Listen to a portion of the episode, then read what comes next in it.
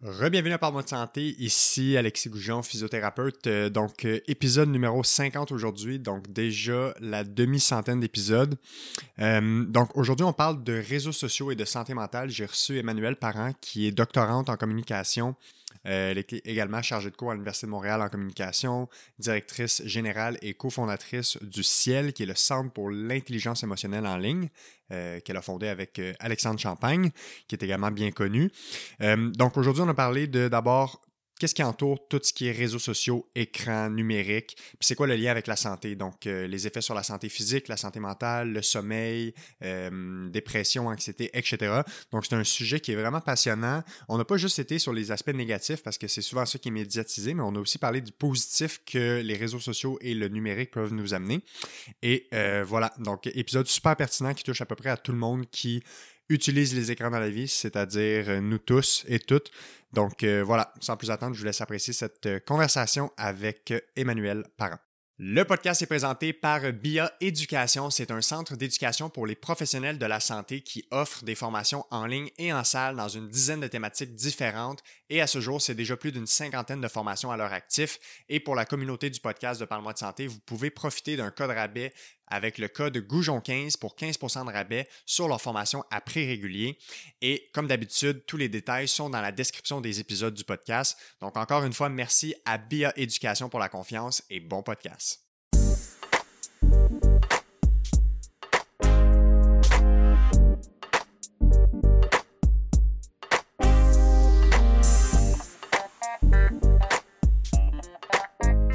Alright, on est parti. Emmanuel Parent, comment ça va?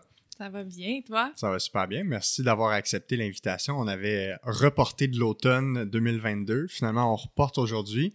ça donne que tu es mon 50e épisode que j'enregistre ta vie. Fait que c'est cool. Ça marque euh, demi-anniversaire. Je me suis dit, mon, mes 100 premiers, quand je vais être à 100 épisodes, ça va être comme l'anniversaire du podcast. Qui, nous, on n'a pas le droit de gâteau pour le 50e. Non, pas tout de suite. Fait que c'est la demi-anniversaire. OK, euh, cool. Je te reçois aujourd'hui. On va parler d'un sujet qui est vraiment fascinant puis qui touche à, à peu près tout le monde. On va parler de mhm. réseaux sociaux, de numérique, de santé mentale, euh, puis d'essayer de voir c'est quoi les liens entre justement la santé, parce que mon podcast aborde la santé, mhm. et l'utilisation qu'on fait des écrans, des réseaux sociaux, d'Internet, etc. Euh, avant de se lancer dans le vif du sujet, peut-être donner un petit background sur qu'est-ce que tu fais. D'abord, tu es récemment docteur en communication, donc as terminé ton doctorat, fait que tu as une expérience de recherche dans le en lien avec les sujets d'aujourd'hui, les thématiques d'aujourd'hui. Euh, tu fais également de l'enseignement à l'Université de Montréal au programme de communication. Puis, tu es également cofondatrice et es-tu directrice générale? Yes. Aussi de la fondation du, euh, Le Ciel, qui est le Centre pour l'intelligence émotionnelle en ligne. Bravo. Euh, que tu as cofondé avec Alexandre Champagne, qui est assez connu en général. Puis, c'est une fondation, ben, on, va peut-être en parler plus loin dans le podcast, mm de, en conclusion, de voir un peu d'où est venue l'idée de faire cette fondation-là, puis ça répond à quel besoin. Fait que, grosso modo, est-ce que tu aurais d'autres choses à dire pour te présenter ou ça, regroupe pas mal euh, Je trouve que tu résumes ça très, très bien. Puis, euh, de toute manière, on va avoir l'occasion de l'expliquer euh, plus tout le long du podcast. Là. Fait que, lançons-nous dans le vif du sujet. Dans le fond, la communication, c'est quelque chose qui est large. Là, tu sais, quand on parle de faire mm-hmm. des études en communication, euh, toi, ton champ d'expertise en, recherche, c'était vraiment en lien avec les réseaux sociaux. Si je ne me trompe pas, encore plus avec les ados.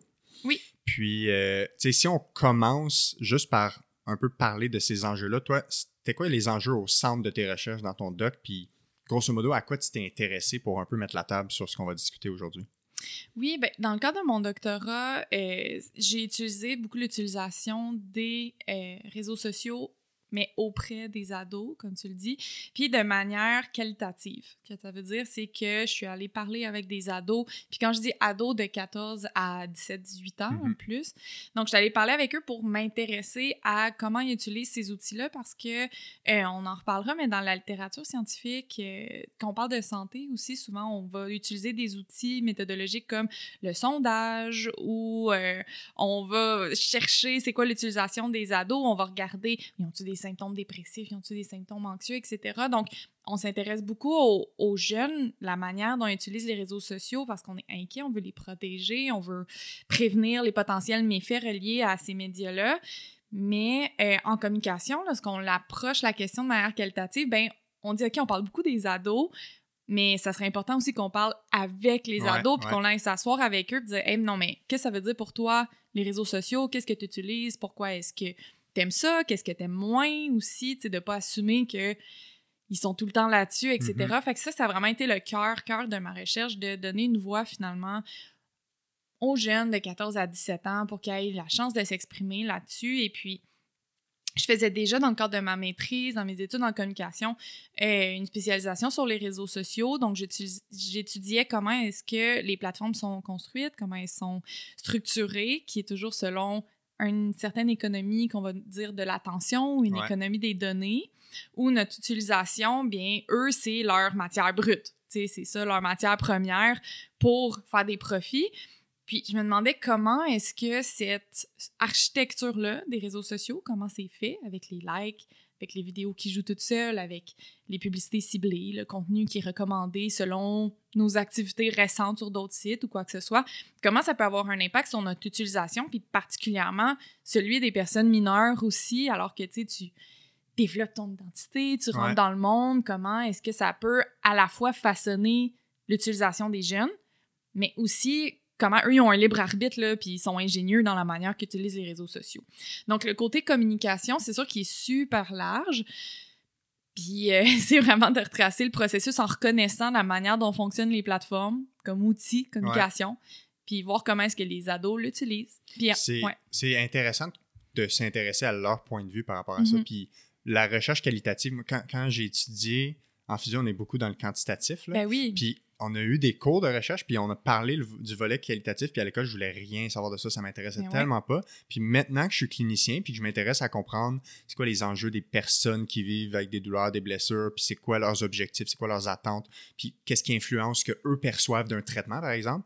Là, la littérature qualitative, je la lis vraiment Mais plus oui. qu'avant, Puis ça veut dire quoi à un niveau qualitatif? Quand je parle, euh, je pense à mes amis qui sont physio, justement, qui travaillent en santé, où ils disent notre conception de la douleur, de dire j'ai mal, Ouais. de manière qualitative. Donc, on le dit pas d'une échelle de 1 à 10, Mhm. ou ah, ça me brûle ici. Non, non, ça te brûlait pas. Ça faisait, ça te tirait. Ou ça, ouais, ouais. tout le, le vocabulaire qu'on va utiliser pour décrire comment on se sent, ben, ça varie beaucoup, puis ça va changer dans, dans notre rapport avec les gens. Fait que le qualitatif, c'est sûr que dans si on regarde le bon, j'enseigne la méthodologie à l'Université de Montréal. Donc, tu sais, quand tu regardes historiquement comment la science s'est développée, tu as les sciences dures, tu sais, les sciences brutes, euh, sciences pures qui souvent vont avoir des méthodes quantitatives. On est comme, OK, fait que 60% des gens se sentent comme ça. Puis ça, on en parlera. Il y en a aussi dans l'étude des réseaux sociaux, mais c'est aussi important d'aller, ben, pour mesurer les bonnes choses, parler aux premiers concernés, Ouais. tu sais, comment ils se sentent euh, dans tout ça. Là. Ouais, 100%.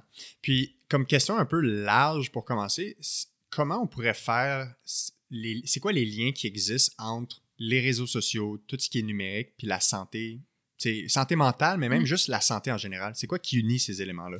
Ouais, ben il y a une grande tradition en communication puis dans les études sur les justement les outils de communication puis notre santé euh, parce qu'on s'inquiète de finalement l'effet des médias sur notre santé comme si c'était une substance, Ouais. disons comme si c'était une pratique. Ou quelque chose. Exactement, puis c'est des parallèles des fois qu'on fait, qu'on entend les réseaux sociaux, c'est comme le tabac pour les jeunes, faut le prévenir, etc.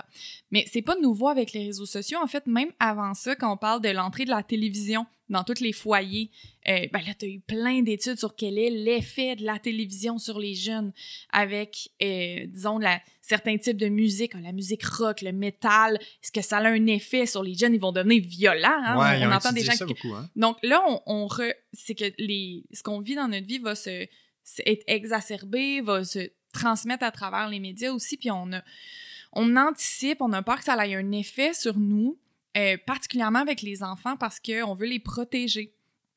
Les jeunes, on veut les protéger le plus possible des méfaits. On veut euh, pas qu'ils aillent, dans le cas des réseaux sociaux, on veut pas qu'ils soient en contact avec des étrangers. hein. On, on va parler de cas de prédateurs sexuels. Mon Mhm. Dieu, personne veut que ça, on veut vraiment arrêter ce problème-là. On va parler de je veux pas qu'il euh, voit du contenu violent ou euh, qui est inapproprié pour son âge, etc. Donc, toutes ces questions-là, elles datent pas d'hier. Puis c'était là au moment de la télé, de la radio, etc. Donc là, quand on arrive avec les réseaux sociaux, on a encore un peu cet esprit de ah puis les jeux vidéo aussi. Est-ce que Mhm. les jeux vidéo vont nous rendre violents? C'est des questions qu'on va regarder. C'est quoi les effets sur les jeunes? Mais en communication, on va plus voir que, dépendamment d'une personne à l'autre, ben finalement, parler en termes d'effets, comme si la, la, télé ou les réseaux sociaux nous teintaient ou avaient un effet sur nous négatif ou positif, c'est comme très dichotomique, peut-être pas très riche. Fait qu'on va plus parler c'est quoi le rôle des réseaux sociaux dans notre vie? Ouais. Puis à ce moment-là, on peut parler de OK, c'est quoi le rôle, disons, des réseaux sociaux dans la santé des jeunes? Puis c'est de voir, ben, un, les réseaux sociaux sont dans divers, euh, divers secteurs. Fait que tu les utilises peut-être pour ton groupe de soccer que Mhm. vous avez un groupe sur Instagram. Euh, tu l'utilises peut-être pour l'école. Vous êtes sur Teams, puis là, c'est pas un réseau social, mais il y a une messagerie privée où tu parles avec ton prof. Tu l'utilises pour peut-être parler avec ta famille qui vit plus loin. Euh, tu habites à Montréal, ta famille est à Rimouski ou euh, Ouais. qui dans- vit dans un autre pays. Ça va être... euh, ça va avoir un rôle dans tes amitiés également. Puis l'amitié, la famille, l'école, la performance, c'est tous des facteurs environnants qui ont un impact sur ta santé. Ouais. Puis là, ça va tra- être traversé par les réseaux sociaux.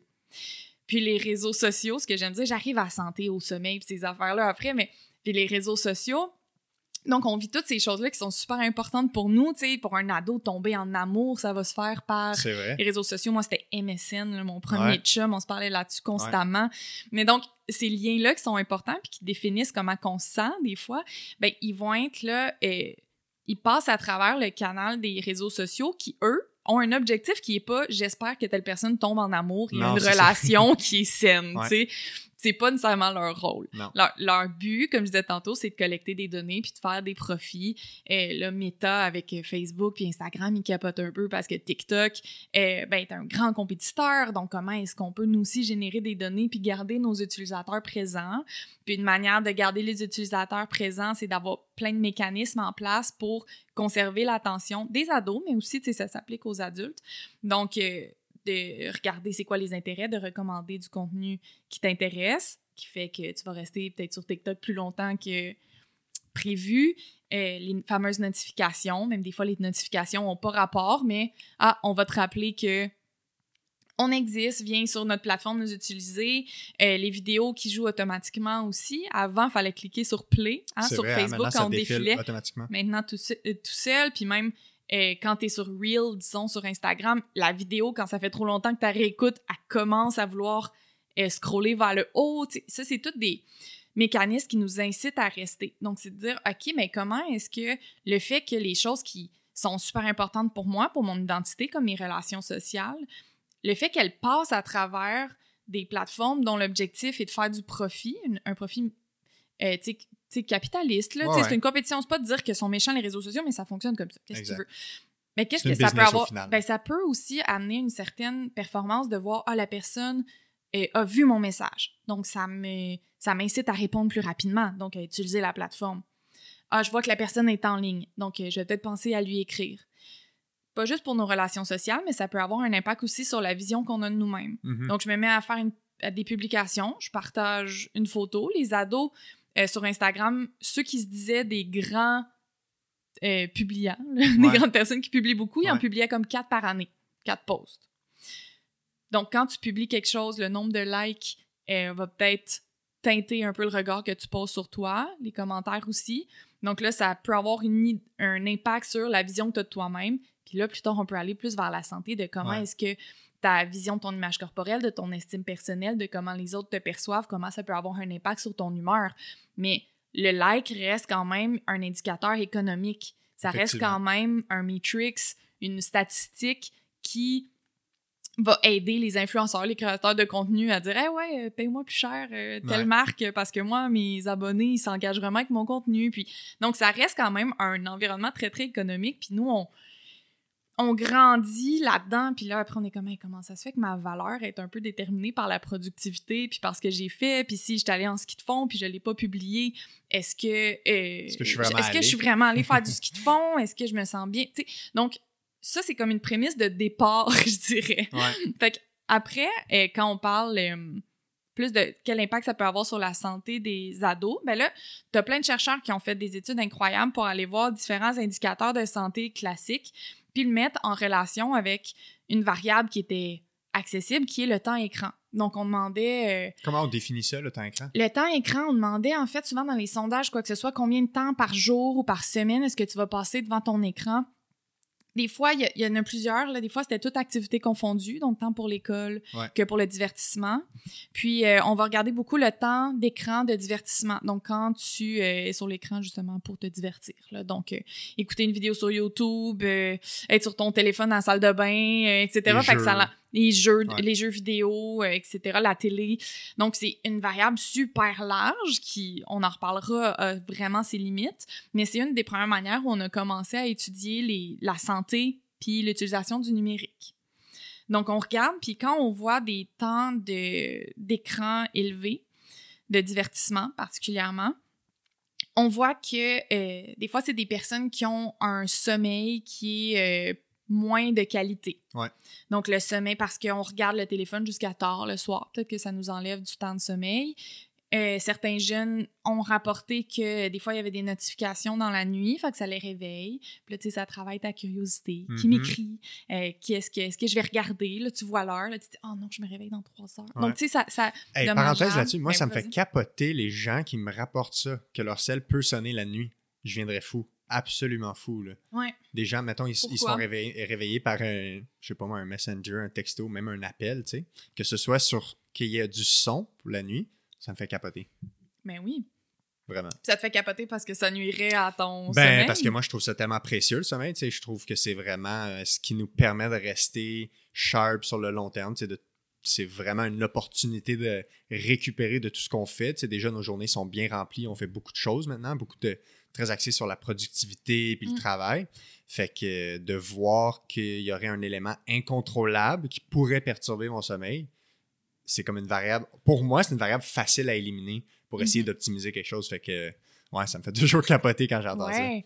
Puis, tu sais, même certains ados, tu sais, t'as pas tout le temps les bons réflexes pour ton. Ben, les bons réflexes pour ta santé sur euh, comment euh, bien dormir. Tu sais, il y a certains jeunes qui vont dire, ben, disons, euh, je fais un peu d'insomnie. Tu sais, je me réveille dans la nuit à 2 heures du matin. Je pense à plein de choses. Je suis stressée. Je vais écouter une vidéo sur YouTube. Ouais. que ça me détend. Puis là, après, euh, je- ou j'écoute une émission sur Netflix ou deux, puis là, une heure plus tard, je me recouche. Puis eux, ils ont l'impression que ah, ben, ça, ça leur a permis de se détendre, puis de se recoucher, puis d'avoir un meilleur sommeil, alors que euh, ben, c'est super dommageable. En fait, c'est pas recommandé là, pour le sommeil de se mettre à tout à coup euh, écouter euh, sur Netflix dans ton lit avec la fameuse bon, lumière bleue Ouais. qui va avoir un effet peut-être sur ta mélatonine avant de te coucher. ben, peut-être pas en plein milieu de la nuit, là, t'es Mhm. vraiment en mode sommeil, mais en tout cas, donc, qui, qui t'envoie des signaux à ton cerveau qu'on est peut-être durant le jour, donc la qualité de ton sommeil peut être moindre. Donc, le sommeil, c'est vraiment un, une des variables qui a été plus pointée du doigt lorsqu'on parle d'e- d'effet des écrans euh, sur l'humeur. Parce que, comme Ouais, on le dit, ouais. si tu dors mal, Régulation Ben, écoutez, on en des, parle émo- avec les autres. émotions et tout ça. complè- euh, complètement régulation des émotions, euh, ta motivation à l'école, ta concentration. Mhm. euh, je veux dire, c'est tellement en lien avec tout le sommeil. Donc, ça, ça peut vraiment avoir un impact sur la santé. Euh, puis même là, les études parlent de temps, comme pour revenir au temps d'écran de divertissement. Mais si tu regardes avant de te coucher, tu utilises ton téléphone, puis les ados sont bons, hein, parce que ça, on leur dit dans nos ateliers, parce qu'à la Fondation, c'est ça qu'on fait, on va dans les écoles Ouais. parler avec les ados de bien-être numérique. Et puis, euh, ils nous disent, oui, mais moi, j'ai une application de méditation avant de me coucher. Donc, oui, mon temps d'écran est élevé, mais en même temps, ça m'aide à me détendre. Puis, c'est tellement brillant pour pointer... exemple, ben ouais. oui, pour pointer une limite méthodologique d'une recherche. En effet, on ne regarde pas le contenu des écrans. Mhm. Fait qu'on peut bien s'imaginer que... euh, Mettons, prendre un, exemple personnel au, moment de la pandémie, lorsque euh, les nouvelles, c'était très négatif, c'était anxiogène, les réseaux sociaux, parce que ben, les nouvelles aussi étaient à l'image du climat dans lequel on était. Mhm. Mais je regardais pas mon téléphone avant de me coucher parce que ça allait me causer du stress, tu de réfléchir à tout ça. T'as le récit d'une infirmière, j'étais en train de brailler, j'étais censée me coucher. C'est pas, ouais. ça allait être personne. Mais euh, si le contenu que tu regardes, en effet, c'est plus léger, euh, c'est doux, ça t'amène, bon, là, ici, dans le cas de la méditation, c'est sûr que ça, c'est A+, là, Ouais. là, ça te détend, bon, tu respires, puis là, tu vas te coucher après. Euh, Il y a une grosse différence Ben entre oui, les clairement. différents contenus, puis avec les réseaux sociaux, on n'a pas vraiment le contrôle. En fait, on n'a pas le contrôle beaucoup sur notre fil d'actualité, sur le contenu qui va se présenter à nous. Euh, quand tu ouvres ton Instagram, euh, peut-être que tu as une personne qui vient de s'ouvrir sur une situation qui est vie qui est difficile, puis c'est totalement légitime, mais peut-être c'est pas ça que tu avais le goût de voir en Mhm. ce moment. Ou peut-être au contraire, tu vas lire des trucs super drôles, puis euh, ça va faire ton affaire. Fait que le sommeil, C'est un élément important Oui, qui, est, qui est regardé dans les études. vraiment. Mais là, puis, tu sais, le sommeil, c'est quand même un bon. C'est un bon indicateur de santé générale aussi. Il y a Mhm. beaucoup d'études qui lient des déficits de sommeil avec une augmentation de plein de maladies, comorbidités et même prédicteurs de mortalité Mm. précoce. Là. Fait que c'est un gros enjeu. là. Oui, c'est un gros enjeu. Il y a aussi un enjeu, euh, tu sais, il y a une petite liste là, de, de problématiques qui semblent euh, comme exacerbées par les réseaux sociaux, là, tu sais, comme quand on parle de... Ouais, c'est ça, juste noter, petite parenthèse, on dit pas que les... Dans notre posture, nous, en tout cas, on dit pas que les réseaux sociaux ont créé des problèmes, ils ont juste exacerbé certains Ouais. problèmes déjà existants. C'est souvent ça avec les médias, donc ça n'a pas créé l'insomnie, ça n'a pas non, créé exact. les troubles de sommeil, mais ça peut exacerber une problématique si on a les mauvais réflexes ou si on n'intervient pas. C'est rarement un élément qui cause quelque chose. Ouais. C'est multifactoriel. Fait que ça, c'est un facteur qui peut moduler une influence sur le sommeil. C'est ça, donc en, en ce sens-là, puisqu'on parle du numérique comme étant un facteur, c'est un des aspects de nos habitudes de vie qu'il faut surveiller. Exact, ouais. qu'il faut moduler en fonction de nos vulnérabilités personnelles et puis euh, du cercle dans lequel on est. Mhm. Donc, euh, autre chose, ça peut être, euh, c'est sûr, toute l'exposition à. euh, je vais y aller en rafale, là, puis tu pourras décider où est-ce Ouais. qu'on on- où est-ce qu'on creuse. Là. Mais tu sais, on peut parler de toute l'exposition à la, de la haine en ligne, Mhm. à ceux chez les ados qui vont être euh, victimes de cyberintimidation ou qui vont le voir chez euh, leurs proches, donc qui, euh, chez leurs amis, donc qui peuvent se sentir menacés quand même de, de ce climat-là. On peut parler aussi de différents contenus euh, qui vont avoir un impact sur soi, que ça soit euh, des standards de beauté, euh, Ouais. on va en entendre parler des fois, pa- particulièrement avec Instagram, il y a eu beaucoup de recherches là-dessus sur comment être exposé à des standards de beauté réalistes peuvent avoir un effet sur l'idée qu'on a de soi-même, sur l'image corporelle. Puis oui, l'image corporelle, mais aussi voir les modes de vie des gens qui ont parfois paraissent heureux, avoir des belles vies. Nous, si on est insatisfait un peu de notre quotidien, mais ça peut avoir un impact le contenu qu'on regarde sur notre idée de nous-mêmes, sur notre satisfaction, notre vie, comme je disais. Puis euh, euh, d'autres genres de contenus, euh, comme si on pense à, ben oui, toute la, la, la mésinformation, des Ouais. théories du complot, ou de voir des fois, de voir des personnes qui n'ont pas les mêmes idées que nous, puis les partager avec une certaine violence, etc., ça peut avoir un impact aussi sur notre santé. Euh, on parle aussi de sédentarité. Parfois, Ouais. lorsque euh, la sédentarité, c'est sûr que c'est quand il y a, on- y- les chercheurs font l'hypothèse que c'est quand le numérique va remplacer une activité. Donc, l'effet un peu là, du. euh, je me souviens plus comment ils appellent ça, là, c'est genre. euh. En tout cas, peu importe quand le numérique va remplacer, parce que, encore une fois, c'est les ados, ils lèvent leur main, ils sont comme. Durant la pandémie, je m'entraînais grâce à YouTube Ouais, et ouais, je ouais. bougeais grâce aux écrans. T'es comme, yes, nice, tu sais, c'est le fun. C'est là, allé- encore une fois, une autre limite possible. ben oui, c'est sûr. Fait que ça, c'est cool. C'est une belle utilisation Mhm. du numérique, mais si euh, il y a un autre ado qui nous disait, ben, un de mes amis, il tripait tellement sur le jeu vidéo qu'on jouait ensemble en ligne que là, il s'est mis à arrêter de venir à nos pratiques de soccer. Fait que là, c'est comme, ouais. OK, là, il y a peut-être un enjeu parce que l'activité physique, c'est important le dans ta santé. normal ou la routine Oui. à- qui est instaurée. Exactement. Euh, puis, euh, donc ça, c'est- parmi les problématiques qui vont émerger, euh, qui me viennent là, à l'esprit. Ce que tu viens de dire, y ça- un lien à faire avec la cyberdépendance? Tu sais, quand est-ce, c'est quoi la ligne entre les deux quand on parle de vraiment avoir une dépendance à Mm. tout ce qui est Internet, réseaux sociaux? Ouais. Ce qu'on définit comme la cyberdépendance, finalement. Oui, puis la cyberdépendance, c'est un, c'est une, euh, j'allais dire une boîte de Pandore. Là, dès qu'on ouvre ça, ça, demande tellement, tellement de nuances parce que d'abord, c'est pas toutes les organisations, tu sais, mettons mondiales de la santé, qui vont Ouais. reconnaître son existence, etc. On va reconnaître une, euh, tu sais, dans le DM, dans le DMS, euh, dans le DSM-5, D- DSM. là. ouais, Ouais. Merci beaucoup. on voit, c'est ça, communication, pas, un, c'est- santé. pas un diagnostic qui Non, existe, pas dans le fond, encore. c'est ça. Mais celui de dépendance aux jeux vidéo, Mhm. oui, par exemple. Ah ouais, hein? Oui, puis ça, les, les recherches partaient beaucoup avec la dépendance aux jeux. On a fait beaucoup de recherches. On a remarqué qu'il y avait des spécificités, spécificités Ouais, avec selon. le jeu vidéo. Puis euh, ça, c'est répertorié. Puis, euh, ouais, donc c'est un diagnostic que euh, des professionnels de la santé peuvent poser.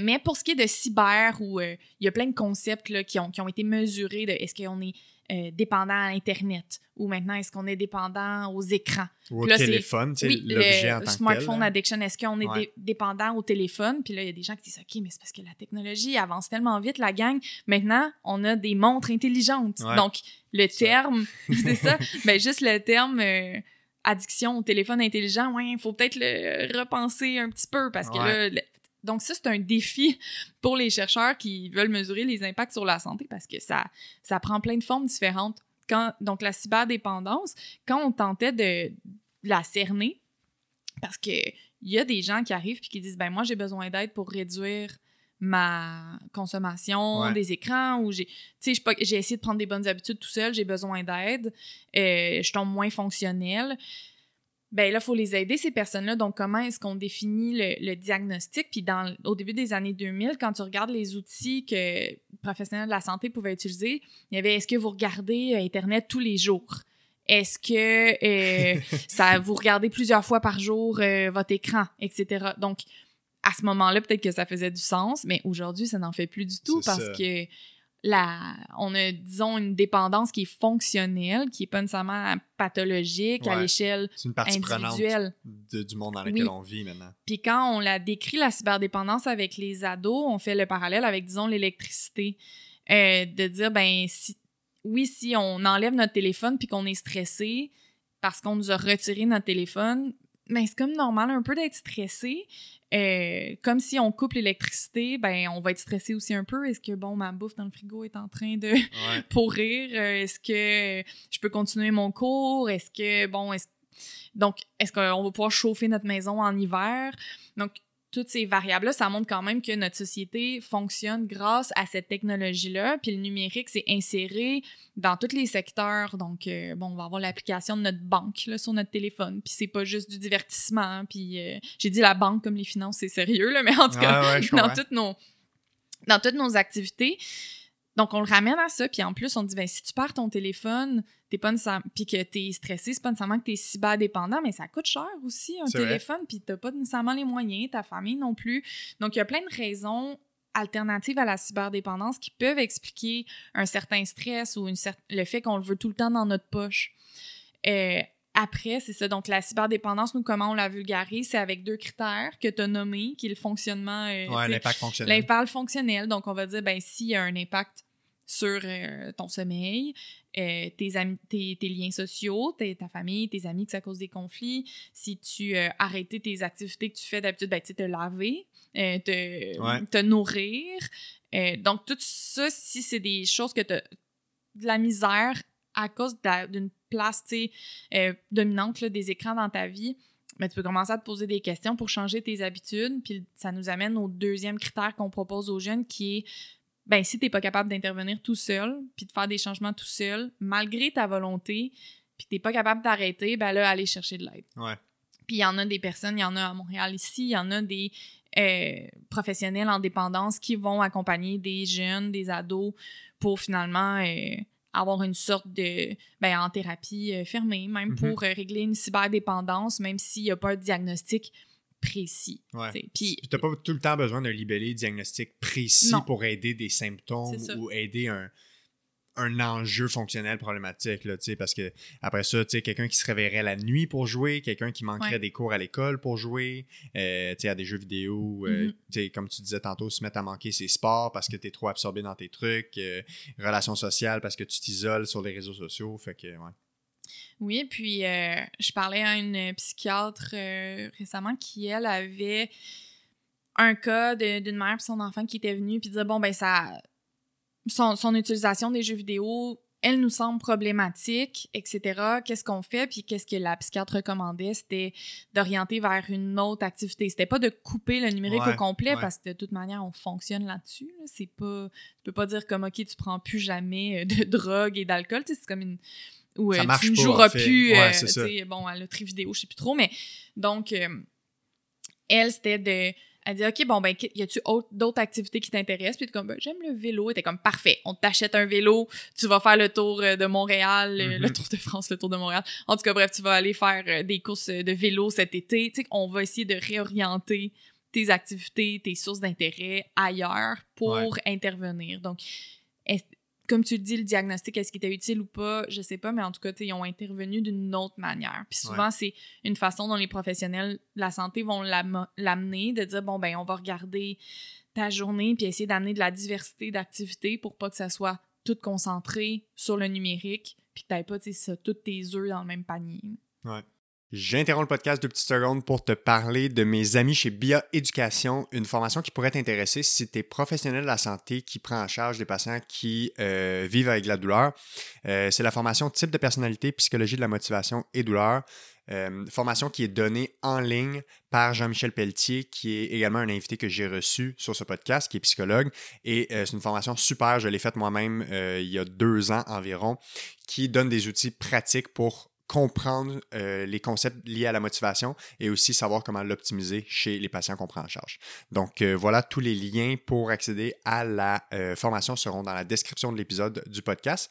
Et comme d'habitude, vous avez le code rabais Goujon15 pour 15% de rabais sur leur formation en ligne à prix régulier. Et voilà, de retour au podcast. Est-ce qu'on sait si c'est. On a-tu des, des, statistiques là-dessus, à savoir est-ce que c'est fréquent d'avoir des gens qui coteraient pour ces critères-là, même ça peut être difficile parce qu'on n'a pas nécessairement de, diagnostic officiel. Fait que dans les études, la définition de cyberdépendance mhm. peut varier, mais est-ce qu'on a une idée de ça ressemble à quoi comme enjeu? Euh, oui, en fait, il y a des études qui se font au Québec là-dessus, même euh, à McGill, il y a des personnes à l'UQAM avec Magali Dufour, etc. Puis des chiffres que nous, on, conserve, c'est que dans les euh, personnes qui auraient peut-être un problème de cyberdépendance, il faudrait vraiment faire un changement, ça serait 1,8% disons, des adolescents des jeunes. Et puis pour les personnes qui seraient qui auraient un comportement qui est à risque. Donc, euh, plus euh, Magali Dufour, elle appelle ça les feux jaunes. Donc, euh, tu es prudent, tu regardes, peut-être que ça commence à être plus envahissant, mais sans que ça soit euh, mm-hmm. vraiment handicapant au, quotidien, ben, il y aura un 18 Oui, c'est ça. C'est quand même plus élevé. parce que c'est un spectre. Avant de coter pour les critères, ben, tu es juste avant. Fait mm-hmm. Si tu es juste avant, tu es possiblement à risque aussi.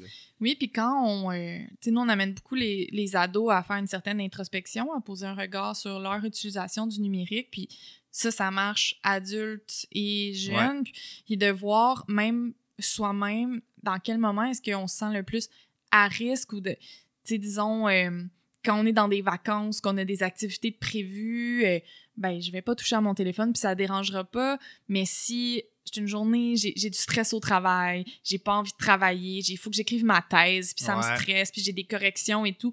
Puis là, je vais aller ah, ça me tente pas de gérer mes émotions, je vais aller sortir mon sel, je vais défiler en mode procrastination, déni, puis ça me fait pas sentir bien après quand euh, une heure plus tard je ferme TikTok. Mais là, si ça me fait pas sentir bien, mon utilisation du numérique est pas tout le temps la même à travers l'année, ça fluctue. Fait qu'il faut être euh, finalement le bien-être numérique qui fluctue là, puis il faut vraiment être à l'écoute de nous selon euh, c'est ça nos vulnérabilités individuelles puis un autre exemple que je donnais dans une autre entrevue pour montrer ça, c'était euh, disons que tu ouvres Instagram puis tu vois que tes amis euh, ils mettent des photos de leur bébé puis là t'es comme oh mm. my god l'enfant est trop cute je suis contente pour elle il y a un an là tu likes t'es contente d'avoir des nouvelles. Mais euh, si tu commences à essayer de tomber enceinte puis ça fonctionne pas puis c'est plus long ben on est peut-être trois mois plus tard mais quand tu ouvres Instagram ben la même image le même type de contenu aura pas le même effet sur toi. Tu sais là peut-être que tu vas être un peu plus triste, euh, tu vas te comparer, t'es pas, tu t'accuses pas la personne de faire quoi que ce soit de mal avec sa publication, mais la position où est-ce que tu es dans ta vie fait que ben, tu es plus sensible à cet enjeu-là, puis ça peut avoir un impact différent sur ta santé. Donc là, peut-être, bon, tu vas peut-être te désabonner au blog de maman, ou est-ce que tu vas euh, mettre un changement, ou peut-être est-ce que tu...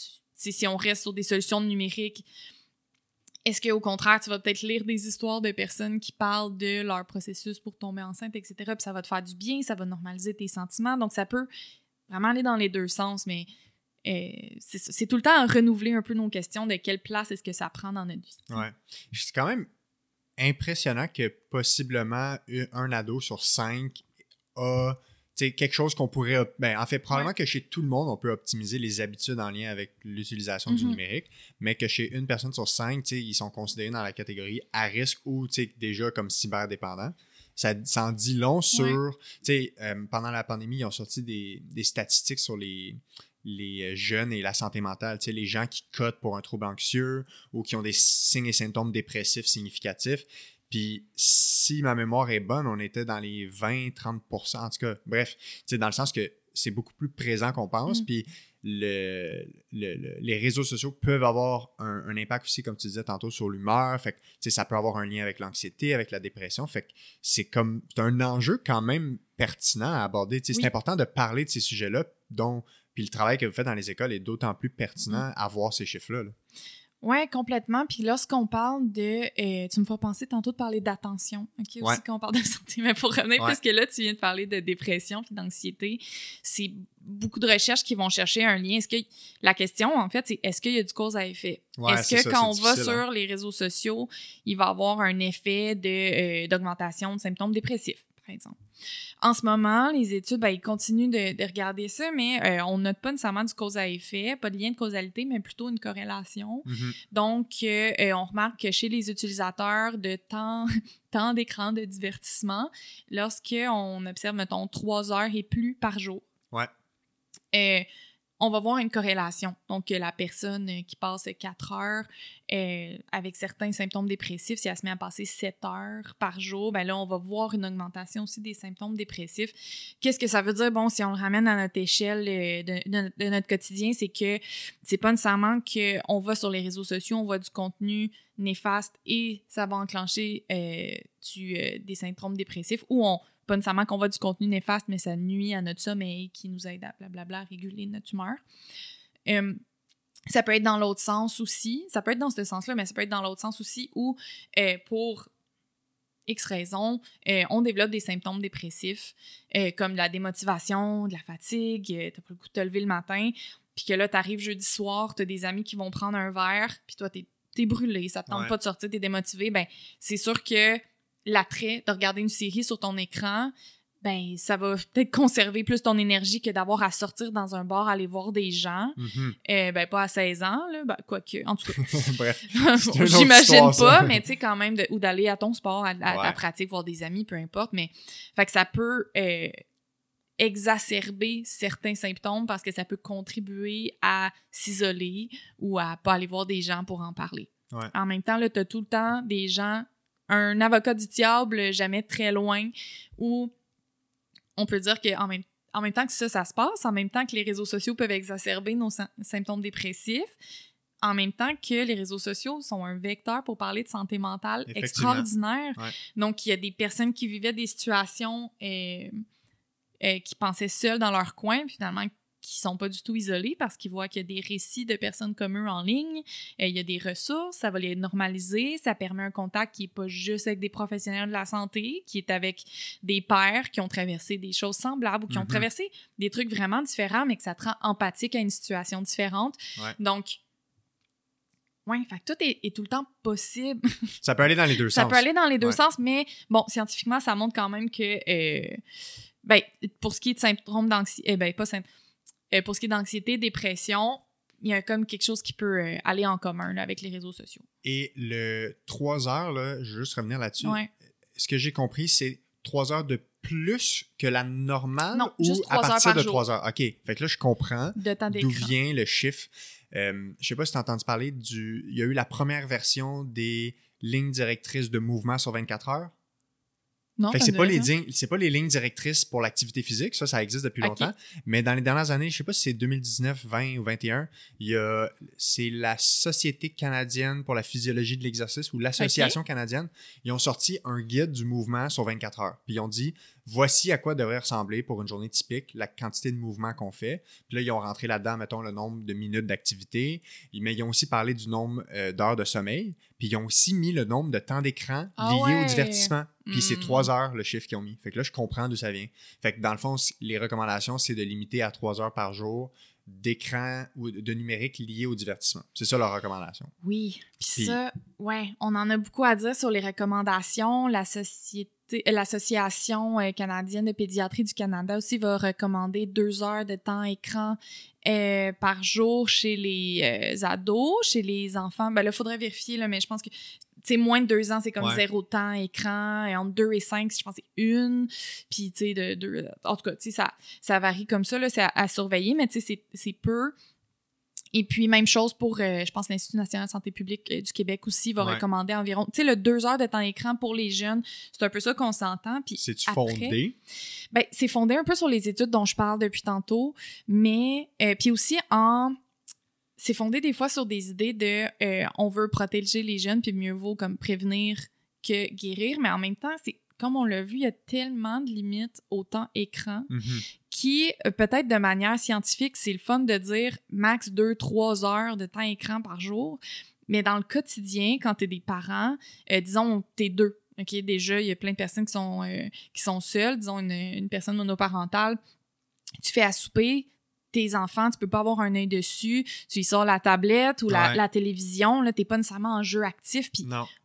comprends, là, tu sais, c'est comme, Ouais. faut, faut, Faut que t'as- l'attention ailleurs. Ouais, le ça. contexte est peu pris. En fait, il est pas pris en compte lorsqu'on parle de temps écran. Le contexte euh, dans lequel les- l'écran est utilisé, le contenu est pas pris en compte non plus. Les opportunités que le temps d'écran peut euh, peut euh, représenter pour un jeune de 15 ans non plus est pas pris en considération. Puis en limitant à deux heures, ce que ça peut faire malheureusement des fois, c'est d'entretenir un les parents comme une forme de je fais euh, comme une autorité que moi je fais euh, tu sais j'ai les règles c'est Ouais. deux heures par jour puis Ouais. je vais faire tu sais régner euh, les règles Ouais. tu sais les parents ils aiment pas nécessairement ça là, être dans une dans une situation où il faut que tu restreignes le Ouais. jeune puis pourquoi au final euh, tu sais puis quand tu euh, quand pour revenir au contexte ou au contenu qui montre beaucoup de nuances au temps écran si tu regardes, euh, je sais pas, euh, Grey's Anatomy avec euh,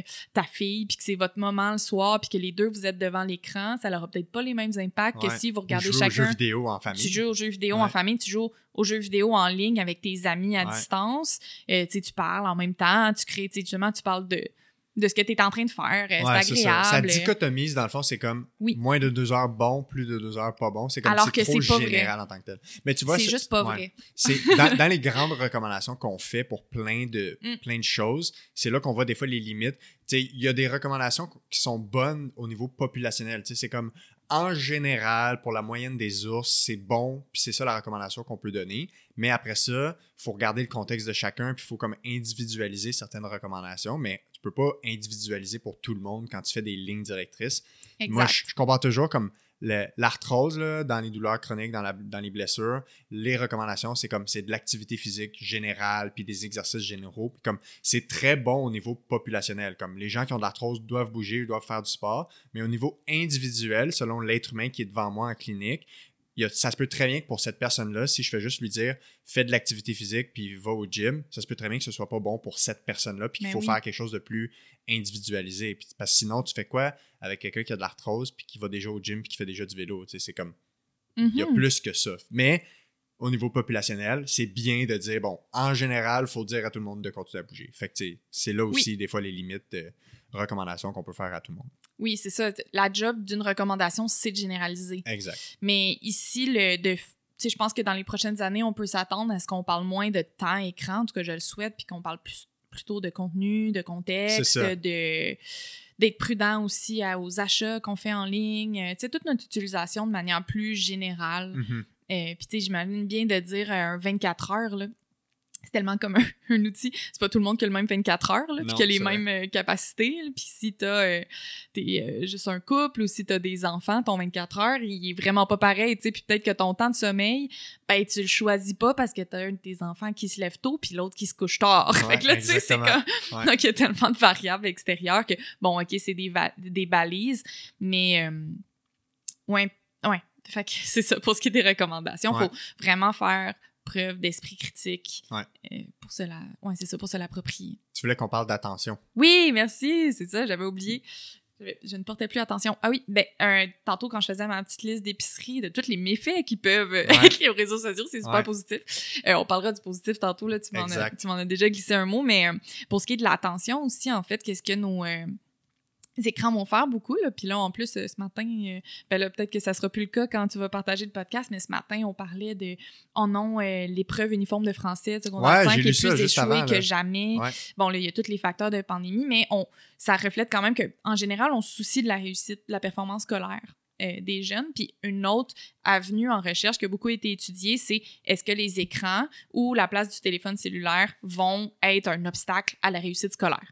Ouais. Donc, quand, encore une fois, on, on prenait notre bon vieux temps écran, quand on regardait ça en lien avec les résultats scolaires, c'était très, très mitigé. Tu sais, en fait, on peut se l'imaginer en disant, bon, ben, c'est sûr que si tu joues à ton jeu vidéo au lieu de D'étudier. d'étudier, c'est sûr que c'est peut-être pas le meilleur pour tes résultats scolaires, mais en même temps, tu peux parler à tes amis, tu peux t'aider aussi grâce à des outils euh, en ligne pour faire tes travaux. Puis peut-être que si les maths t'intéressent vraiment pas, écran pas écran, tu aurais pas fait tes devoirs. Fait que, Ouais. bon, tout ça est, est très très nuancé encore une fois, mais une constante, par exemple, quand on s'éloigne de est-ce que ça l'empire ou ça l'aide, c'est de voir que ça crée une distraction. Ça, c'est sûr. Puis, euh, il y a une étude qu'on adore là, de Ward, qu'on cite euh, aux ados et tout.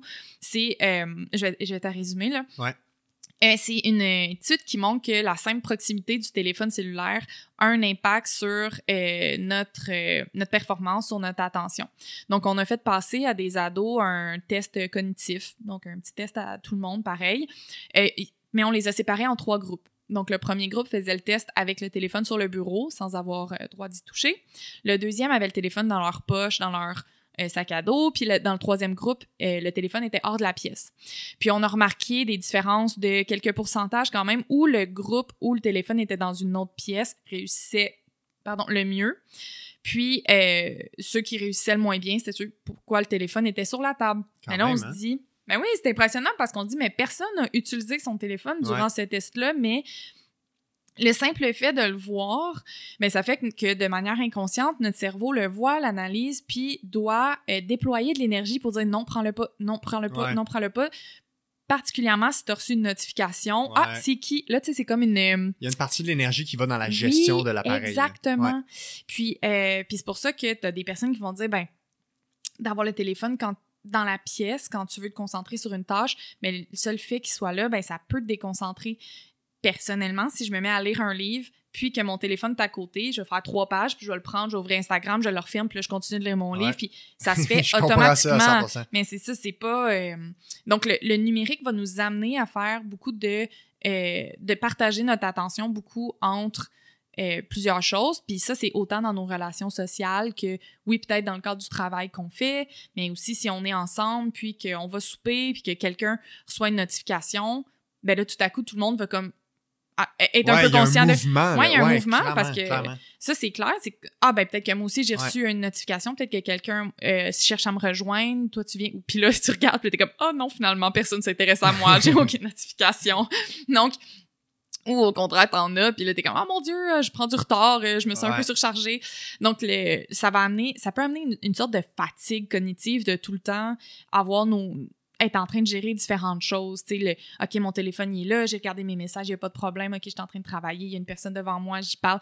Donc l'attention, c'est définitivement quelque chose qui est impacté par euh, la présence des écrans dans notre vie. Ouais. Clairement. Tu vois, je te donne un exemple personnel. Tu sais, depuis le début du podcast, euh, avec Parle-moi de santé, j'essaie de faire un peu de vulgarisation scientifique sur les réseaux. Fait que, tu sais, j'ai une page Facebook, Twitter, Instagram de Parle-moi de santé.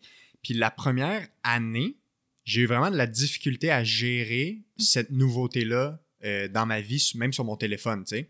Fait que l'espèce de, de- Parce qu'il n'y avait plus de coupure entre euh, là, je suis au travail, puis Mm. là, je suis à la maison, tu sais. C'est pas, c'est pas du travail en tant que tel, mais c'est une forme de travail, si on veut, ce projet-là. Fait que là, le travail euh, venait s'ingérer dans ma vie, tu sais. Puis euh, d'avoir tout le temps les notifications qui embarquaient quand je faisais un post de quelque chose, puis les commentaires, puis les likes, puis tout ça. Puis il a vraiment fallu que j'enlève toutes les notifications liées à ce projet-là. Fait que maintenant, je reçois presque rien sur mon téléphone en termes de notifications, puis je décide, tu sais, tel moment dans la semaine, bon, je vais voir qu'est-ce qui s'est donné sur les réseaux sociaux en lien avec mon podcast. S'il y a des gens qui m'ont posé des questions, je leur réponds, etc.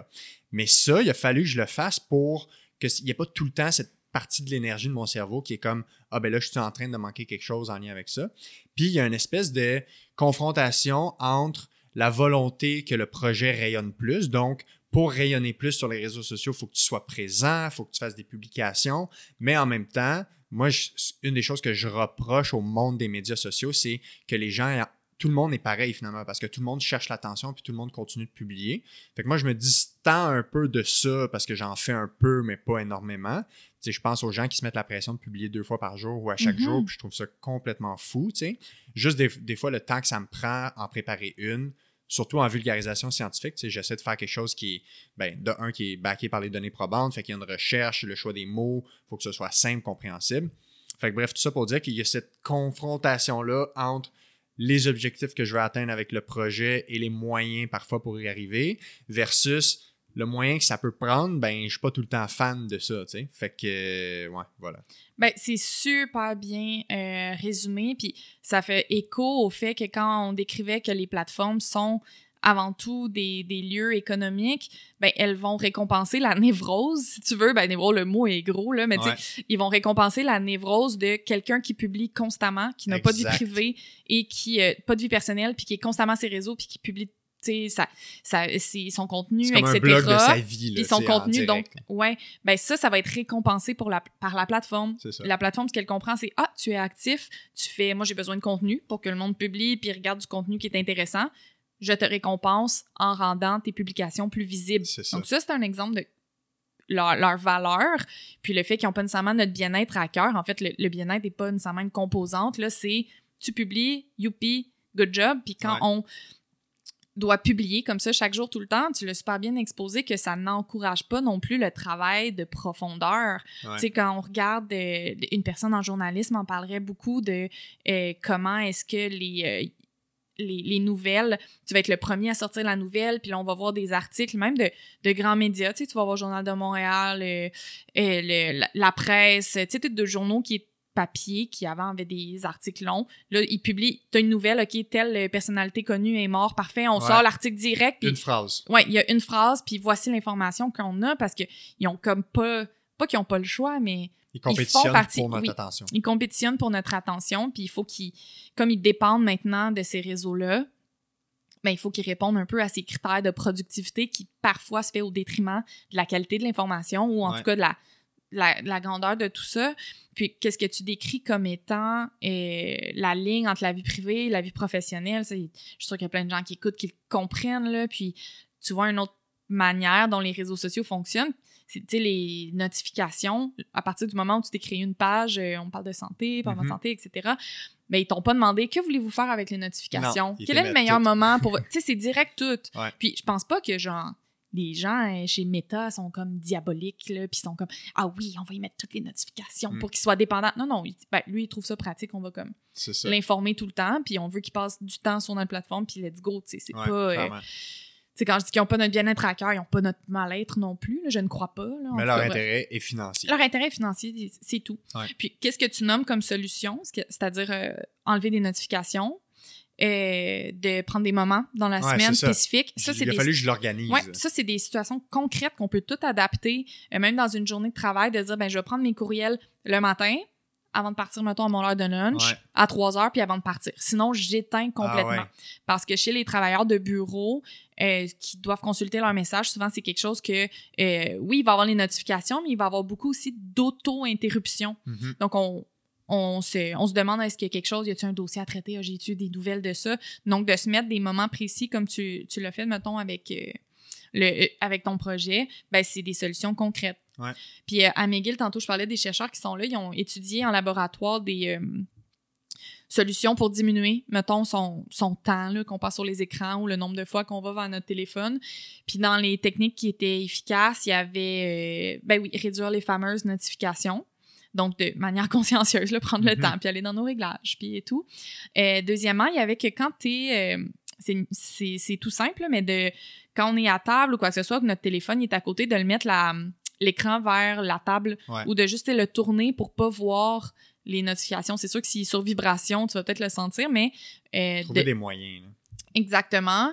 Et puis un autre truc qui est efficace, c'était de garder le. Puis il est difficile ça, je ne le fais pas. euh, Une personne, euh, bref, j'aimerais ça le faire, mais je le fais pas. Fais ce que je dis, pas ce que je C'est exactement, mais à coup pas. c'est de laisser le téléphone hors de la chambre Ouais. euh, au moment du sommeil. Achète-toi un réveil matin, puis Mm. euh, tu vas vivre le bonheur. Non, non, mais en tout cas, ça, c'était une autre, solu- une autre solution qui était efficace, qui était Ouais. apportée par eux. Moi, je suis presque rendu là. Il est... Avant, il a toujours été sur la table de chevet. Oui. Là, il est comme. Faut que je sorte du lit pour l'éteindre. Ah. Tu sais, il est comme sur le bureau, de l'autre bord de la chambre. Bravo.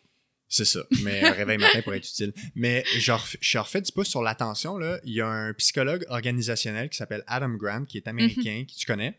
Eh ben, je vois ses De- de posts nom. Instagram Ouais, ça, euh, jaunes. Ouais, euh, oui, il- évidemment. ouais, son lait, ses posts. Mais Mais- son contenu est incroyable. Il, est, Oui. il est incroyable, OK, cet homme-là. Puis, je pense qu'il est dans les top experts mondiaux, comme reconnus. C'est dans les personnes les plus influentes euh, dans son Mais domaine. parenthèse. Oui. Mais il publie genre chaque jour. Oui, exact. il est-tu bien? Il va-tu bien? Mais c'est une Adam? bonne question. Mais je vais faire du- un, lien avec ça. Puis lui, je viens de terminer un de ses livres, euh, son plus récent, qui est euh, Think Again. Fait que je pense qu'en français, c'est. Pense encore? Hmm, bonne question. Bref, Think Again. Les gens pourront googler s'ils sont pas euh, familiers avec ça. Puis un des éléments qu'il parle dans, le, dans son livre, c'est un des meilleurs prédicteurs de bien-être en général. là. Lui, il s'intéresse beaucoup au bien-être au travail, mais lui, Mm. il y a vraiment une étude qui a, étu- qui a- qui a regardé le bien-être en général. C'est la capacité d'une personne à entrer dans ce qu'on appelle l'état de flow. Ah oui, l'état de, de flow, là, je sais pas c'est quoi la, la traduction francophone, mais d'être complètement absorbé dans un projet. Sais, on-. Si on parle de travail, c'est comme ça fait une heure que tu travailles, il n'y a personne qui t'a dérangé, tu as l'impression que le Mhm. monde n'existe pas, puis tu es absorbé, puis productif. Puis il dit les gens qui sont capables de se mettre régulièrement dans des états de flow, que ce soit en lien avec une passion, un projet, euh, un passe-temps ou le travail, c'est vraiment un bon prédicteur de bien-être. Puis Ah ouais. probablement de bien-être au travail aussi. Puis, il y a un lien avec l'attention, tout ce que tu fais pour pas que tes courriels te dérangent, pour pas recevoir d'appels, pour pas être déconcentré sur autre chose, ça te permet d'être focusé sur une tâche puis de rentrer dans cet état de flow-là. Puis à l'ère des, des TDAH et des problèmes d'attention et tout ça, ben, il y a des gens qui ont comme peut-être moins grande facilité à rentrer dans cet état-là naturellement, qui doivent prendre des moyens, des outils pour mettre l'environnement adéquat pour favoriser cet état de flow-là. Ah oui. Fait c'est- que, ouais, c'est vraiment. un- je trouvais ça vraiment intéressant, ça. C'est super intéressant, puis ça fait du pouce sur le fait que quand on est beaucoup interrompu, tu sais, nous, avec les ados, on va parler, au lieu d'état de flow ou quoi que ce soit, on va parler d'attention profonde et d'attention partagée, Ouais, mettons, ou attention soutenue. Ouais. Peu importe, puis de dire que, euh, oui, plus tu te pratiques à avoir de l'attention profonde ou soutenue, comme meilleur tu vas devenir.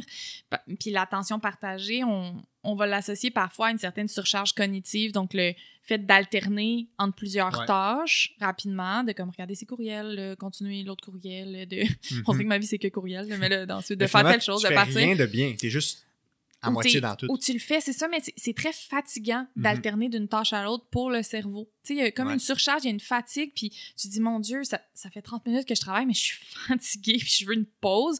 Ben, c'est normal. Puis ça, c'est justement une des solutions de prendre souvent des pauses euh, pour aller vers l'état de flow ou si on sait qu'on fait beaucoup d'attention partagée, de prendre beaucoup de pauses parce que, tu sais, on dit d'adapter, euh, tu sais, pour des personnes qui ont un trouble de l'attention ou pour maintenant n'importe qui qui travaille avec le numérique qui va être susceptible d'avoir beaucoup d'interruptions. Ouais.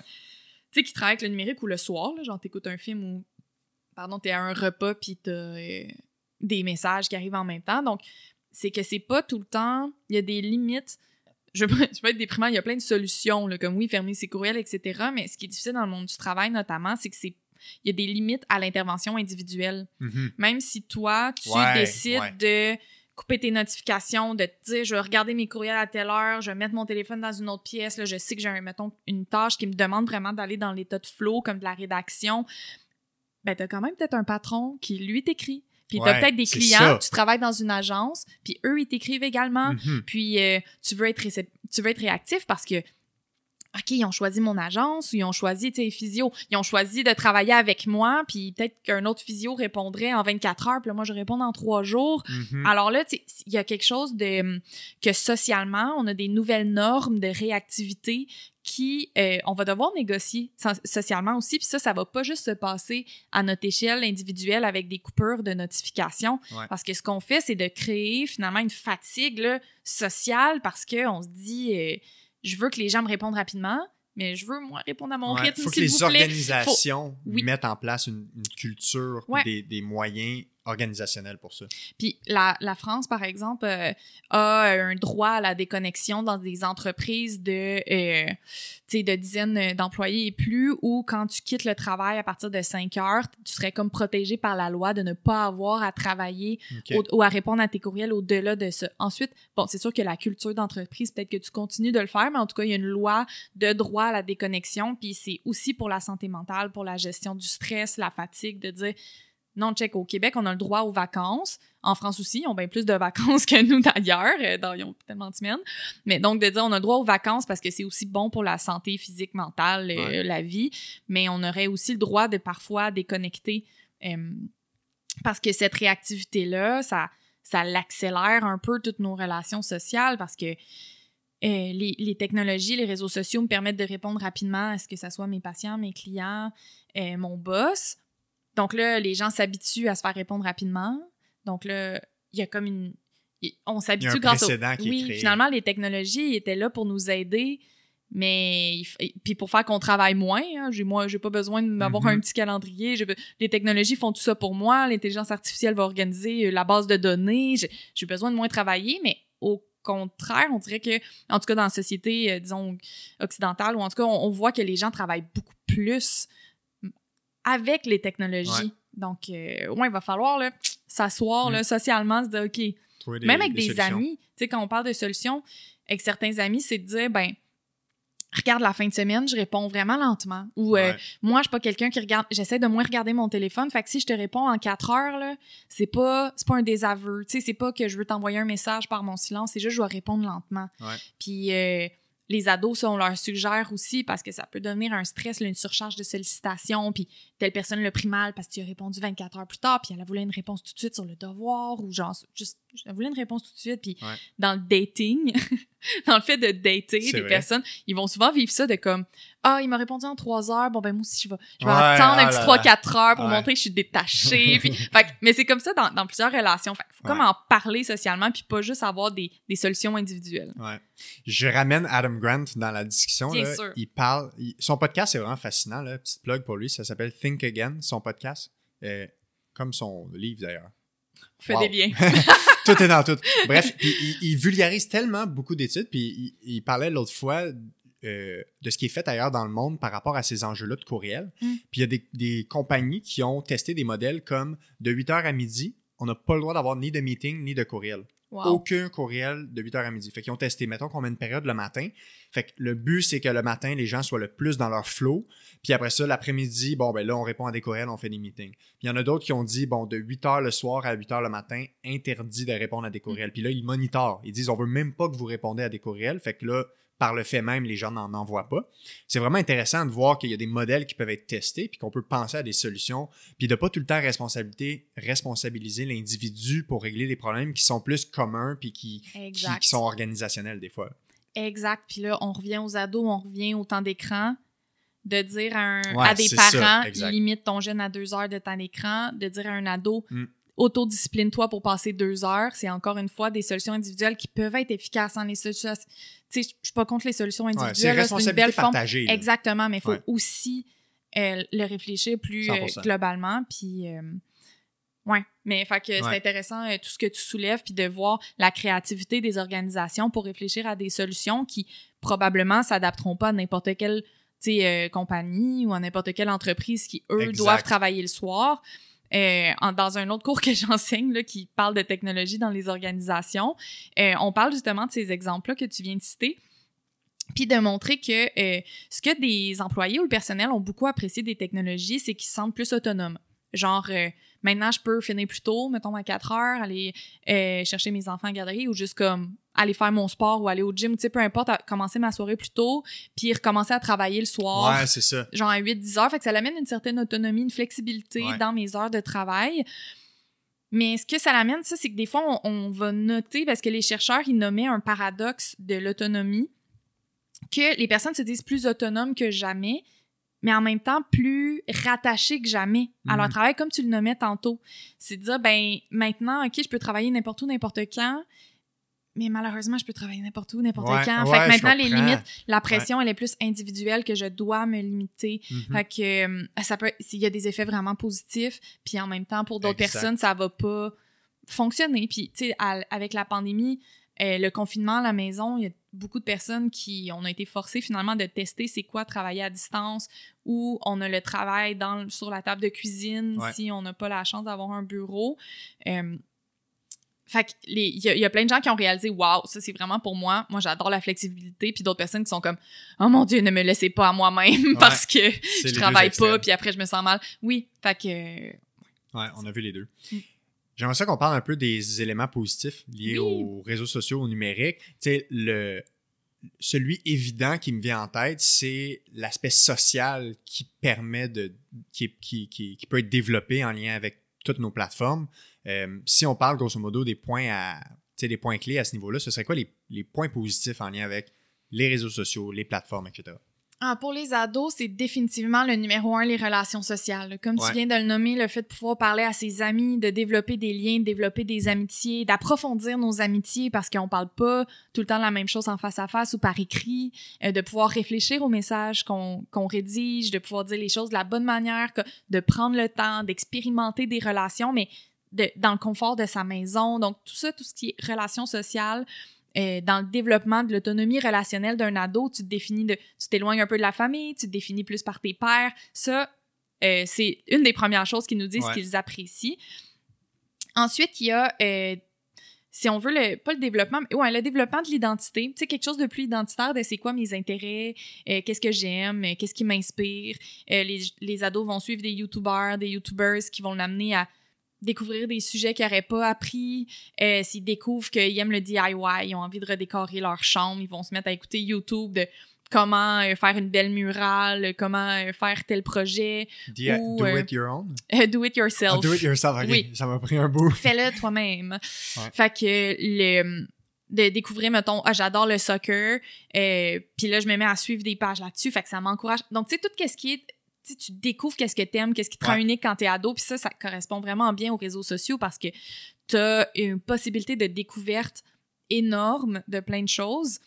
Un troisième euh, aspect positif, puis d'apprendre des trucs aussi. Dans un atelier, un moment donné, t'as une jeune fille qui avait levé la main, puis qui était comme, c'est le fun, apprendre à l'école, elle dit, mais moi, c'est euh, tout ce qui est la situation euh, des Ouïghours, puis de- d'acheter des vêtements de manière responsable, puis de, des, des enjeux de justice sociale, puis de l'environnement, c'est les réseaux sociaux qui m'éduquent, Ouais. puis t'es comme, ben oui, ça se Les peut. gens oublient qu'il y a bien des choses qu'on n'apprend Oui. pas à l'école. Oui, oui, oui. Puis euh, il y a euh, un troisième avantage, euh, tu sais, bénéfice là, qui, qui est immanquable, qui est tout ce- celui des euh, communautés virtuelles, Ouais. que ce soit des personnes qui tripent sur euh, certains jeux vidéo, euh, qui sont sur Discord, qui, qui vont avoir une communauté en ligne. Euh, Il y a beaucoup d'études qui vont rapporter euh, des jeunes euh, qui font partie de la communauté LGBT, Mhm. Q+, qui vont avoir finalement des gens en ligne qui vont parler de leur expérience individuelle, que ça fait du bien de voir qu'il y a des gens qui ont qui ont passé peut-être par une adolescence qui ressemble à la nôtre, ou que nous, si on explore notre sexualité, notre identité de genre, ben qu'on voit des personnes qui sont populaires puis qui sont acclamées par ça puis qui sont Ouais. acceptées. Peut-être que tu es insécure sur l'acceptation sociale dans ton environnement de, euh, de ton identité, mais tu vois des personnes qui vivent bien, tu dis, c'est des, ça devient Ça des sert de modèles, modèle, ouais. ça te Ouais. donne de l'espoir, là, de comme, yes, je- tu sais, il y a- j'ai j'ai des potentiels d'être moi-même puis d'être super bien ou euh, d'avoir accès à de l'information. Euh, tel jeune, euh, ils ont un forum avec des, euh, personnes, j'allais dire des thérapeutes, mais des intervenants qui vont aller répondre aux questions des jeunes. Fait que, tu sais, des choses que tu es gêné de demander à tes parents, tu es gêné de demander à tes amis, que tu peux euh, être en train d'explorer ben, à une échelle individuelle avant d'en parler aux autres. Ben, Internet te permet ça. Quand on parle de santé, beaucoup, puis qu'on revient encore une fois aux communautés virtuelles, c'est démontré que euh, pour le soutien social, lorsque tu as une condition de santé comme euh, qui est pas nécessairement partagée par les gens autour de toi, comme euh, je sais pas n'importe quoi, le diabète, euh, le si tu t'entraînes mais que tu as une certaine condition, Euh, tantôt, on parlait de migraine. Ouais. euh, quand on parle de n'importe quoi, vraiment, des, des maladies qui sont plus rares aussi, ou de la chirurgie, je sais pas, un- euh, pour les personnes qui sont atteintes de cancer également, ben ça peut être, euh, tu peux te sentir isolé, de vivre ça seul, euh, puis de vivre tes émotions, pas être capable de mettre des mots nécessairement sur tes Ouais. émotions. Tu sais, tout est possible, mais en ligne, des communautés virtuelles montrent une panoplie de personnes qui ont vécu des expériences qui peuvent vraiment te- t'amener du bien, puis que si tu as besoin d'aide un moment donné, puis que tu fais une publication, puis genre, hey, je trouve ça tough, ben, tu as le potentiel d'avoir des gens qui vont te soutenir. C'est sûr que si on a à choisir, on aime mieux quelqu'un peut-être dans notre face qui nous réconforte qu'un commentaire sur Facebook, mais quand même, quand justement les limites physiques là, du monde Ouais. physique puis temporel, parce que les gens sont d'un autre pays, par exemple, nous empêchent d'être physiquement ensemble, le numérique devient quand même un champ de possibilités énorme qui peut être bon là, pour ta santé puis t'aider à te sentir bien. Ouais. L'un n'empêche pas l'autre. Les deux peuvent cohabiter, les deux ont leur place, ils, ont des... Ouais. ils répondent à des besoins différents. Exactement. Exactement. Puis un- ça, ça, ça a beaucoup un lien avec le sentiment d'appartenance à un groupe. C'est vraiment fort, là, le Mm. sentiment d'appartenir à un groupe. Dans toutes les études sur la motivation, quand on, quand on comprend pourquoi les gens font du sport, beaucoup plus facile de faire du sport quand tu le fais en groupe, quand tu es dans une équipe. C'est comme l'effet de groupe est très Mm. fort. Fait que de s'identifier, que ce soit en lien avec une passion par une communauté ou par rapport à une problématique que tu vis, que les gens ont déjà vécu, puis tu peux t'identifier à leur, à leur vécu. Ouais, c'est vraiment fort, ça. Ben, c'est vraiment fort, ça a un effet d'entraînement, puis euh, disons, ça peut amener aussi à des actions qui sont physiques, qui dépassent le monde virtuel. Euh, moi, j'ai entré, euh, au moment où je rédigeais ma thèse, je faisais, il y avait un groupe que j'avais joint sur Facebook qui était comme Taisez-vous, qui est un organisme qui finalement regroupe des personnes aux études supérieures dans leur rédaction, qui peut être une Mhm. activité très euh, solitaire. Ouais. Puis eux, ça a commencé comme ça, mais ils sont mis à faire des retraites euh, physiques. Donc euh, là, c'est plein de gens qui se retrouvent dans un, une fin de semaine ou en semaine, peu importe, pendant trois jours, puis qui vont rédiger ensemble. Euh, donc, les réseaux sociaux réunissent des gens qui ont des intérêts, peut-être des objectifs semblables, mais ça se peut que ça soit aussi, euh, ben, que ça bouge dans l'espace physique. Ouais. Quand on pense à des mouvements comme euh, avec Greta Thunberg, Mhm. avec euh, Black Lives Matter, MeToo, qui ont mené à des manifestations dans les rues, qui ont aidé les gens à se mobiliser. Tu sais, se mobiliser, la grève pour l'environnement, le 27 euh, c'était-tu septembre, en tout cas, bref, avant la pandémie. Ouais. L'automne 2019, il me semble. Tu sais, à avancer des centaines de milliers de personnes dans les rues, ben, les réseaux sociaux aident certainement là, à partager un, un itinéraire.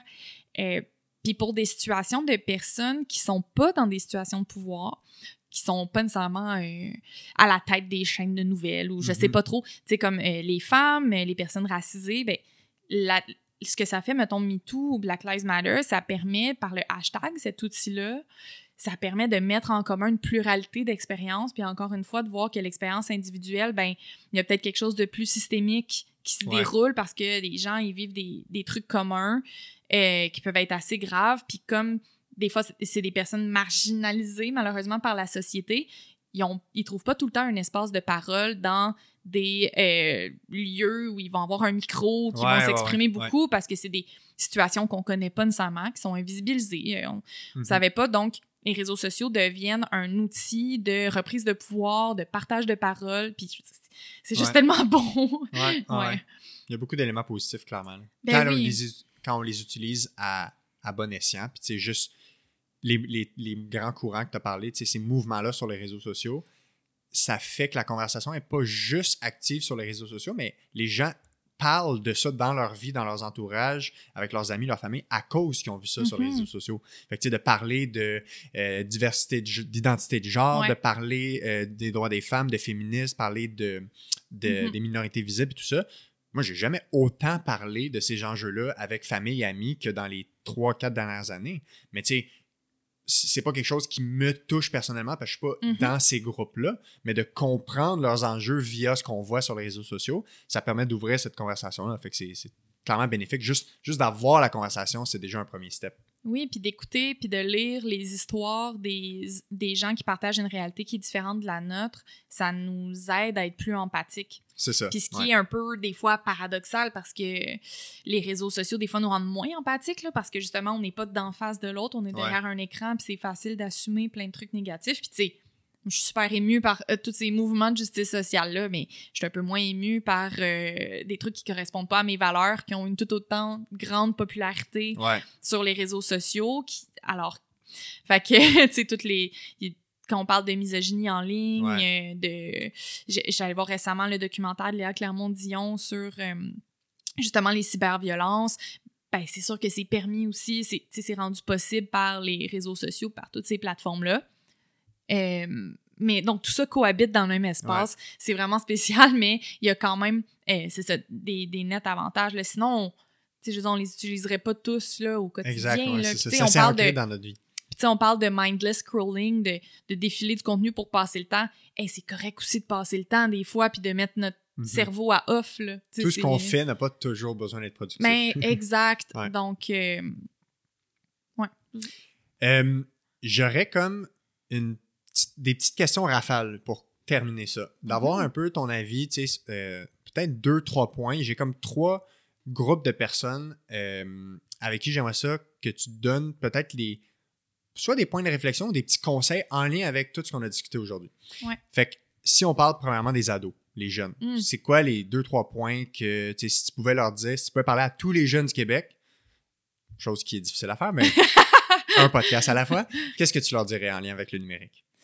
Euh, je dirais que leur.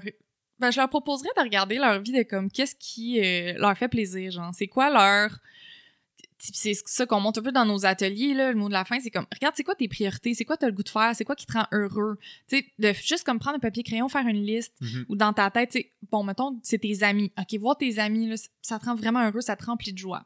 c'est quoi tes autres objectifs? OK, finir ton secondaire, bon, ben parfait, ça, c'en est un autre. Euh, avoir des bons liens avec ta famille, peut-être. OK, oui, super. Devenir excellent, euh, aller euh, jouer au football à l'université, puis d'être recruté. Ah, trop nice. OK, parfait. T'aimes ça, faire du sport, t'aimes ça, telle chose fait que de voir ces objectifs-là, comment est-ce que le numérique s'insère là-dedans? Est-ce que ça t'encourage ou est-ce est-ce que où est-ce que ça t'encourage puis où est-ce que ça peut des fois être une euh, limite? Une béquille, une béquille.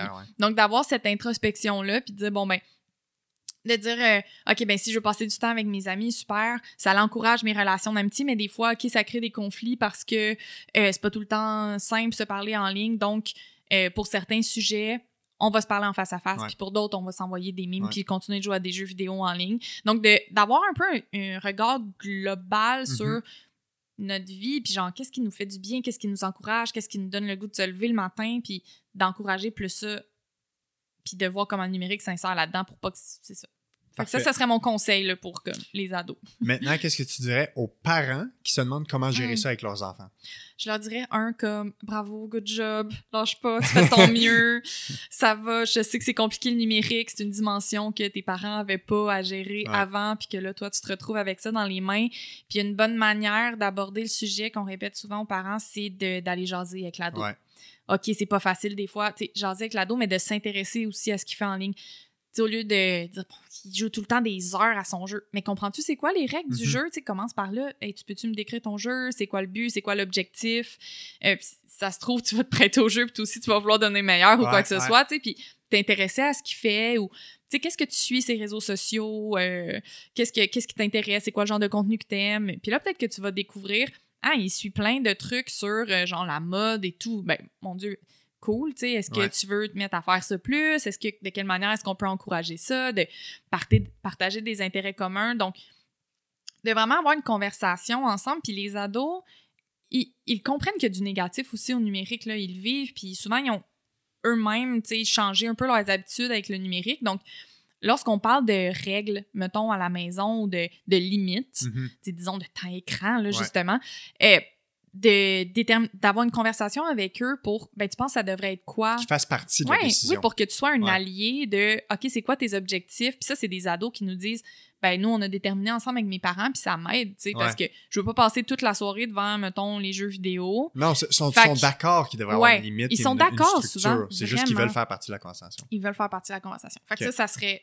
ouais très bon. Fait que s'intéresser aux, aux jeunes euh, parler de leurs enjeux comment ils devraient les utiliser puis de de mettre les règles en place avec eux. Oui, puis d'être bienveillant envers soi-même aussi, parce que, tu sais, je veux dire, t'es pas un mauvais parent, parce que ton ado passe plus que deux heures par jour. Puis, dernier point, ce serait quoi les points clés que tu, ou les conseils ou points à réfléchir que tu donnerais aux adultes qui utilisent Oui. le numérique?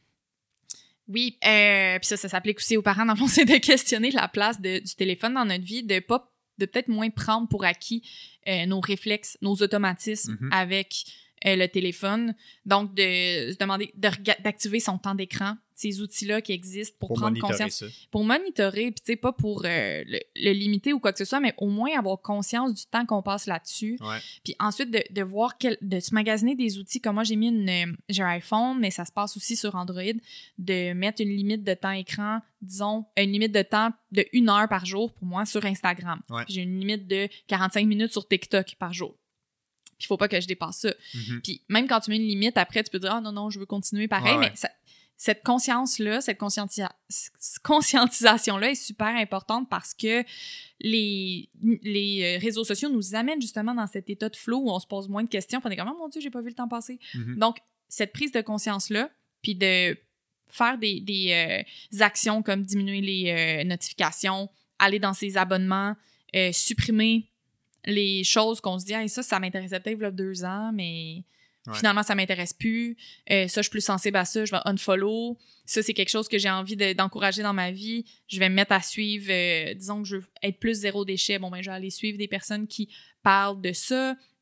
Donc, d'essayer d'adapter le plus possible euh, notre utilisation numérique à c'est quoi nos, nos intérêts dans la vie.